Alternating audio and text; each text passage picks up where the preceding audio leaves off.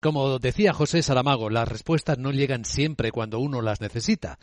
Muchas veces ocurre que quedarse esperando es la única respuesta posible. Hoy sería el cumpleaños de Saramago. Buenos días. Miércoles 16 de noviembre, a estas horas en las que hablamos, hay reuniones de urgencia de los siete países más importantes del mundo, el G7, también en el seno del G20 en Bali, donde la cumbre terminará hoy, y de la OTAN, después de que dos misiles impactaran en territorio, en suelo de Polonia y mataran a dos personas. Sin embargo, hay muchas dudas sobre todo. Parece que de entre las pocas cosas que se saben es que sí, fueron fabricados en Rusia. Otra cosa es que los haya disparado Rusia, como el propio presidente de Estados Unidos, Joe Biden, se apresuraba a decir. Decía que hay información preliminar que lo refuta. No quiero decirlo hasta que lo investiguemos completamente, pero es poco probable, por la trayectoria, que haya sido disparado desde Rusia. Pero ya veremos. El propio presidente polaco, Andrzej Duda, también mostraba cierta cautela al respecto. Y decía que quería asegurar a todos que iban a trabajar con mucha calma, con mucho cuidado, no tomamos ninguna decisión precipitada, pide a todos que mantengan la calma, los soldados polacos están en el lugar de los hechos, tenemos el apoyo de los aliados y todos los compromisos hacia nosotros están en marcha. Así que lo mismo es una posibilidad, eran misiles de fabricación rusa, pero lanzados por Ucrania para defenderse de los ataques rusos que estaba recibiendo y es posible que salieran desviados y acabaran impactando muy cerca de la frontera en suelo polaco. Claro, todo el mundo enseguida se alarmó pensando es territorio OTAN y qué ocurre cuando un eh, socio de la OTAN es eh, agredido, Javier Luengo. Sí, ¿qué tal? Buenos días. La situación hay que tratarla con cautela, pero hay que poner el ojo en el artículo 5 del Tratado Fundacional de la Alianza del Atlántico Norte, el que dice que si uno de los socios es atacado por un externo, todos deben responder de manera mancomunada. La OTAN tiene la obligación de responder si se ataca territorio europeo, si se ataca territorio de América del Norte o contra las Fuerzas Armadas de cualquiera de los socios. El artículo 4 también, Luis Vicente, hay que poner el ojo. ¿Por qué? Porque es el que dice que las partes van a consultar cuando será necesario que se ponga en marcha una alianza como esta, la Atlántica, por amenazas a la integridad territorial o a la independencia política de los estados que la conforman. Por cierto, a todo esto, los tratados fundacionales de la Unión Europea también dejan claro que si uno de los socios, de los 27 en este caso, y Polonia lo es, es atacado, la respuesta llegará desde Bruselas. Eso es, no es solo la OTAN, es también la Unión Europea. Los socios eh, de Polonia en la Unión, todos lo mismo que los miembros de la OTAN, muy cautelosos y mostrando palabras como las del ministro de Asuntos Exteriores español, José Manuel Álvarez. La unidad es más necesaria que nunca y nos reafirmamos en la necesidad de hacer todos los esfuerzos posibles para que vuelva la paz a Ucrania. Impacto en los mercados muy limitado. Lo vimos en Wall Street. Esto ocurrió en pleno final de la sesión caídas que se recuperaron rápidamente en cuanto empezó a fluir este tipo de información que ahora estamos reflejando. Ahora mismo los futuros del mercado americano vienen completamente tranquilos, subiendo una décima. En 4.005 puntos está el SP. Sí, ha recuperado los 4.000.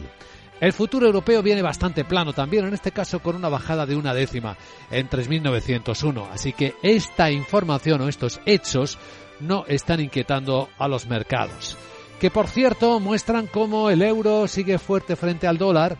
Ayer estuvo en 1,04 dólares, hoy a 1,0378 vemos en las pantallas de XTV el precio del petróleo ligeramente a la baja y rebotando la onza de oro 1.776 dólares. Capital, la Bolsa y la Vida, con Luis Vicente Muñoz. Las pantallas de CMC Markets apuntan a un comienzo de sesión aparentemente tranquilo en la sesión europea hablamos ¿eh? de la preapertura de Europa. Vemos eh, subidas suaves en CFDs como el alemán de siete décimas, aunque es verdad que el futuro del mercado europeo, el Eurostox, viene prácticamente plano en 3.904. Hay que mirar el americano y está subiendo una décima el SP en 4005, que es un buen nivel técnico. Sandra Torrecillas, buenos días. Buenos días. En las últimas horas hemos visto como esa tensión geopolítica que venimos contando desde primera hora de la mañana tras las explosiones en Polonia, miembro de la OTAN, han, vuelto a, han vuelto a introducir algo de incertidumbre. Aunque las declaraciones de Joe Biden, las que, las que asegura que es improbable que el misil que ha impactado se disparara desde Rusia, han devuelto algo de tranquilidad estabilidad. En las últimas sesiones, el mercado había mantenido un tono bastante más constructivo ante una posible reducción de la inflación y, por tanto, un posible freno en las subidas de los tipos de interés, sobre todo en Estados Unidos. Hoy, entre las referencias macro, nos vamos a fijar en el IPC del Reino Unido y vamos a escuchar con, eh, con atención al vicepresidente del Banco Central Europeo, Luis de Guindos, que presenta el informe de estabilidad financiera. Pues ahí tenemos eh, un contexto en una escena en la que habrá que cotizar noticias como las pérdidas que ha registrado Siemens Energy. Números rojos de 647 millones de euros. Aquí dice que se ha visto lastrada por un cargo de 200 millones por la reestructuración de su división rusa. No va a pagar dividendo este año, cita esos números rojos y los desafíos relacionados con su división eh, Siemens Gamesa. Recordamos que Siemens Energy tiene el 67% de Gamesa y que tiene en marcha una oferta por 4.000 millones de euros para hacerse con el porcentaje que no controla, integrar la división y tratar de solucionar, dice, los problemas de calidad de su modelo de turbina de nueva generación.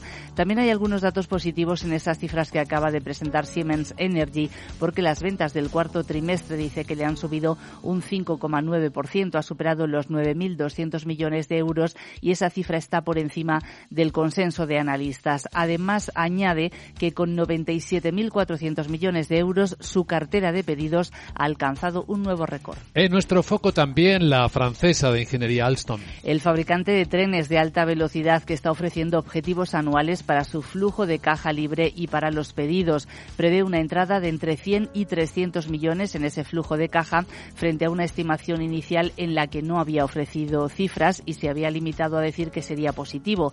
La entrada de pedidos semestral ha alcanzado los 10.100 millones de euros por encima de lo esperado y señala Armstrong también que el impulso del mercado sigue siendo muy positivo y los clientes están confirmando sus planes de inversión en todas las regiones. ¿Qué otros protagonistas tenemos? Vamos a vigilar con atención hoy a AENA porque va a presentar su plan estratégico hasta 2026, unas previsiones para un quinquenio que marcará la recuperación de la actividad tras el bache que ha supuesto la pandemia de la COVID y será mañana cuando presente plan estratégico la marca de lujo británica Barberry. Nos vamos a fijar también en Telecom Italia. Fitch le ha bajado su rating debido a lo que considera una reducción insuficiente de su deuda. Y en Iberdrola, que ha colocado bonos verdes por valor de 1.500 millones en dos tramos, mientras que según el diario Cinco Días avanza en la venta de parte de su cartera de renovables en España, valorada en 1.200 millones de euros. Se van a cotizar resultados que se publicaron ayer al cierre, como los de Centis, que ha ingresado algo más de 200 millones de euros, pero es un 25 ciento menos, o los de Vocento, que ha perdido 1,2 millones hasta septiembre y le han caído los ingresos. Y un apunte más, la FDA estadounidense ha autorizado el uso de emergencia para una prueba de detección de la viruela del mono de la farmacéutica Roche. Y ahora mismo Global Dominion comunica la, la reducción de capital social mediante amortización de acciones, en total un millón de euros por amortización de 8 millones de acciones. A continuación, claves del mercado americano.